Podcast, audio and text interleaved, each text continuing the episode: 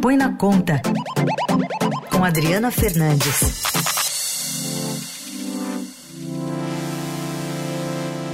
Tudo bem, Adri? Bom dia. Bom dia, olá a todos. Bom dia, ouvintes da Eldorado. Bom dia a você, Carol e o Heisen. Bom dia. Bom, finalmente temos uma definição, aprovação do arcabouço fiscal ontem pela Câmara, colocando fim a essa regra do teto de gastos. Que avaliação você faz do resultado, Adri? Olha, o resultado foi importante para o governo, porque ainda há rugas, cicatrizes é, dessa crise provocada é, pelas falas, do, as críticas do ministro da Fazenda, Fernando Haddad, mas o governo se movimentou e começou a, a, a negociar um acordo para a votação. O resultado desse acordo, Carol e Rácio, vamos ver mais à frente, que é a própria reforma ministerial e, claro, cargos e emendas. A gente é, não consegue ter o alcance do que foi é, prometido. O que, é de, que de fato está acontecendo é que na área econômica há uma certa irritação com aqueles ministros que são alvo da pressão do Centrão para sair uh, dos seus ministérios e mais ficam lá segurando e, de, e, atrapalhando essa negociação, ou seja, querendo mostrar serviço e tal, se, se, querendo se segurar no cargo, a equipe econômica ela vê desgaste nessa relação e, uh, e tem, obviamente, é, consequências, como tiveram consequências nas últimos, nos últimos dias, é o atraso é, da votação. Essa votação do arcabouço dá um alívio, o governo também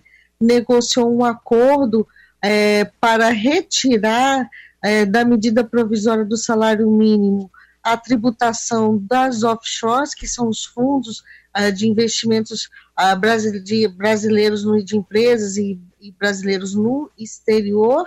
Uh, essa tributação é central na, na, na, agenda econômica do ministro, mas tem sim resistências da Câmara, principalmente do presidente da Câmara, Arthur Lira. Então, esse, essa, essa tributação sai da MP, vai, o governo acertou que vai enviar um novo projeto de lei com essa medida, em vez de uma medida provisória, e vai enviar também um projeto de lei taxando, é, mudando a tributação dos fundos exclusivos, que são fundos aqui no Brasil de a investidores de alta renda, o que a gente chama do andar de cima, eles vão mudar e, vai, e essa arrecadação, parte dela já vai compensar a, a correção da tabela do imposto de renda da pessoa física, que foi feita por Lula lá em maio, e, e, que estava aí sem compensação. Essa compensação é uma exigência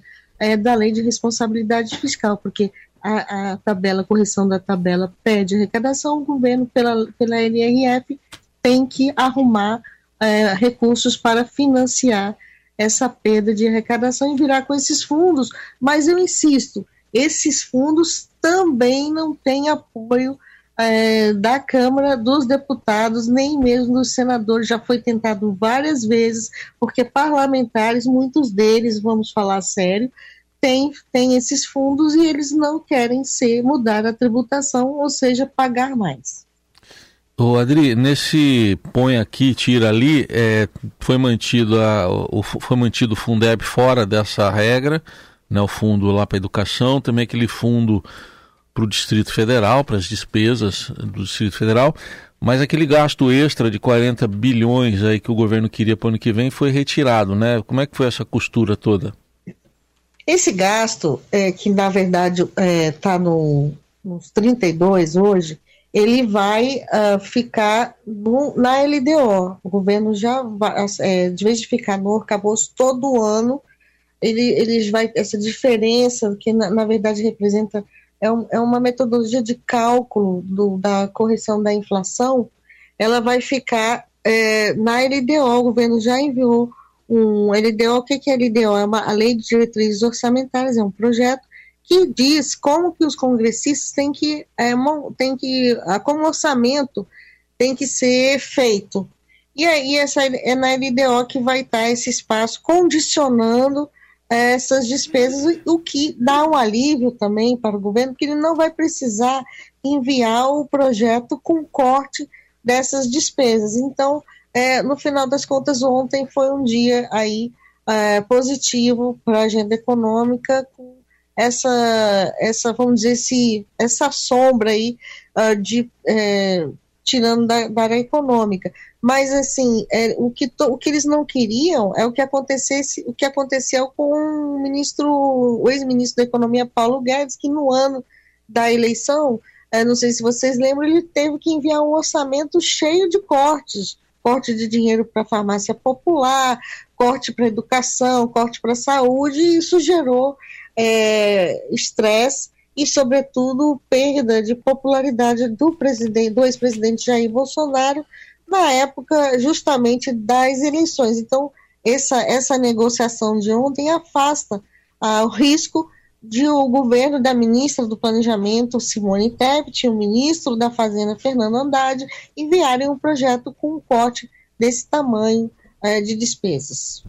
Adri, queria entender se agora eh, ainda está em aberto o governo conseguir fechar e chegar ao superávit primário zerado em 2024 e também sobre qual é o risco dessa, desse projeto de lei que vai ser enviado para taxar os fundos offshore também não vingar, né? Porque tinha esse, esse ruído na comunicação ali do, do presidente com o legislativo que acabou gerando essa essa via alternativa aqui de saída.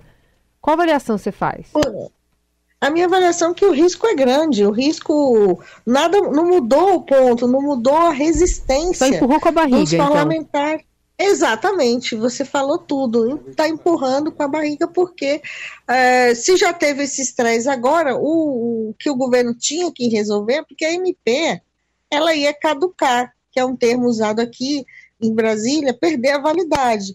Então, o governo não tinha um problema na, na, na tinha um problema, porque a, a, a, a, taxação do offshore é que estava bancando a correção da tabela do imposto de renda da pessoa física, que já está valendo desde maio.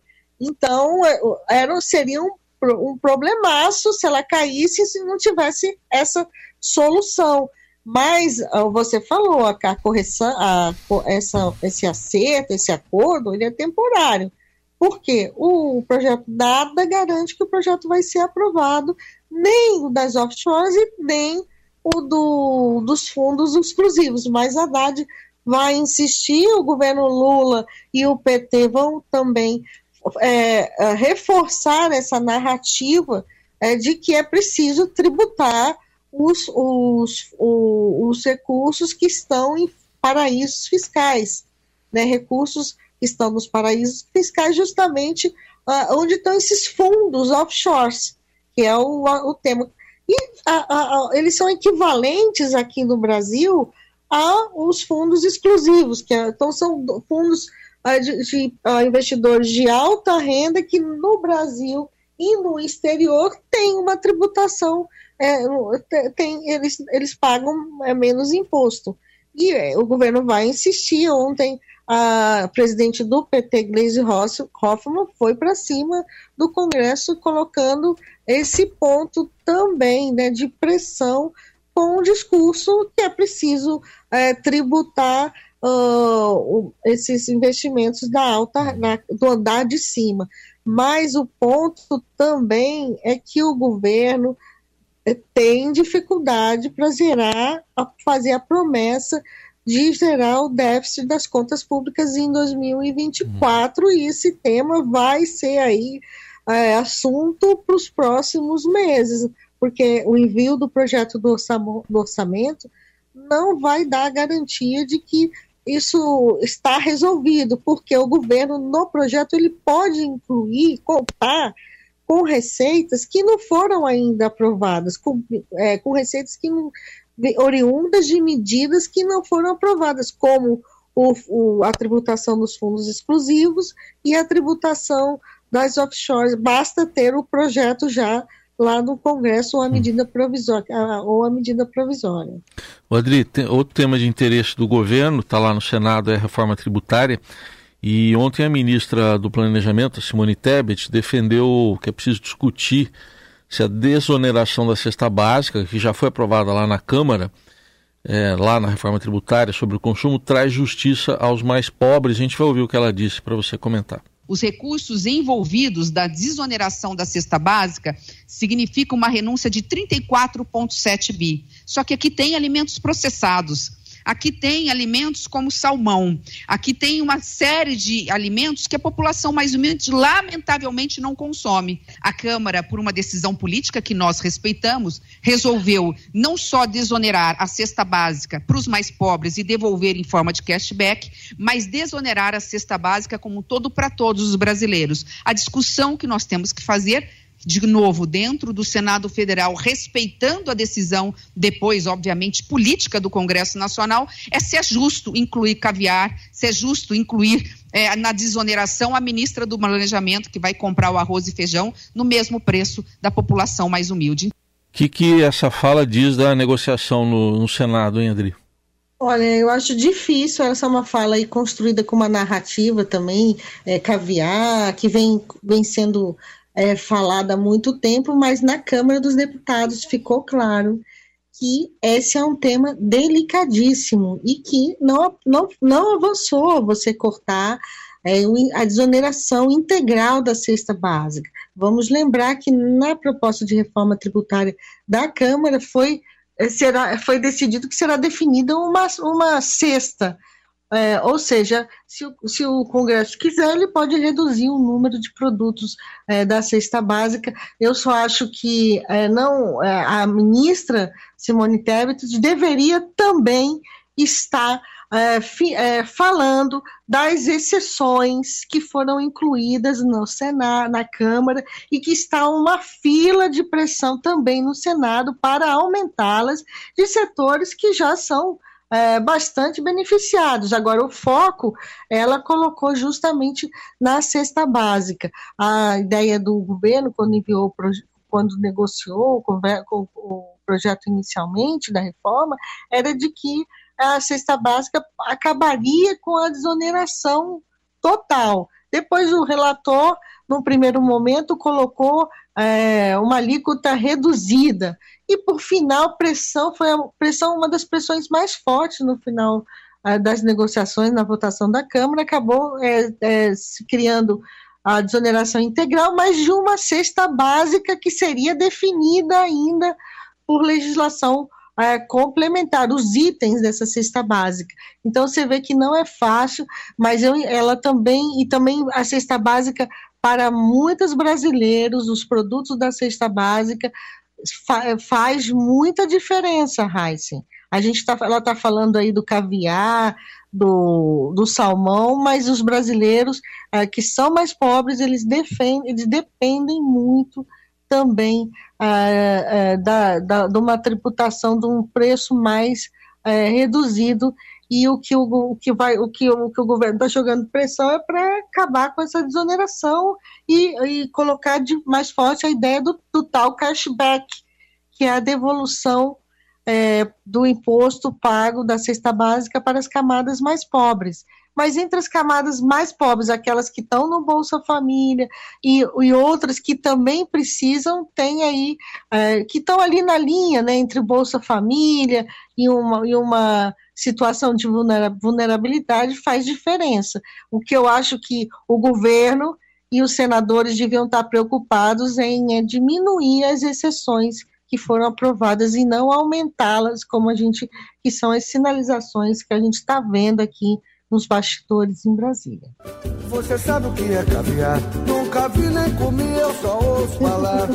Você sabe o que é caviar? Nunca vi nem comi, eu só ouço falar. Trouxemos Zeca Pagodinho para encerrar sua coluna hoje, Adri. Pois é, adorei. Mas é, você vê, né? O caviar ele faz discurso, né? Ele Exato. faz. Ele chama atenção, né? Ela chamar, chamar para esse ponto. O, a, a, equipe dela na, é, ontem divulgou esse estudo, né? Que mostra. Eu estava lá no, no debate no uhum. Ministério do Planejamento que mostra o custo, a conta mais nova do custo da desoneração é, da cesta básica, que seria de 34 bilhões de reais do governo é, federal, porque os estados, é, os municípios, os estados também concedem. E vamos lembrar que teve uma, uma reportagem do Estadão que mostrou que na cesta básica tem até capacete. É claro que capacete de moto, é claro que tem que ter, é, reduzir os itens dar essa cesta básica, mas acredito, uh, respondendo ao Heisen, que dificilmente os senadores uh, vão voltar atrás nesse tema, porque ele interessa também ao setor agrícola, que tem que produz né, os, os produtos, uhum. e também o agroindústria, né, e também aos varejistas, né, os supermercados, os varejistas que vendem eles fizeram também pressão, não foi só a, a, as entidades da sociedade civil defendendo a, a população é, mais vulnerável do país. Muito bem, Adri, obrigada por hoje, viu? Até sexta. Obrigada, até sexta para todos. Sabe que com o Zeca Pagodinho eu fiquei pensando nas cervejas, mas não entra na cesta básica, né? Não. É melhor não. Não. 758. E desse Maria até posso provar, você sabe. Você sabe que é caviar.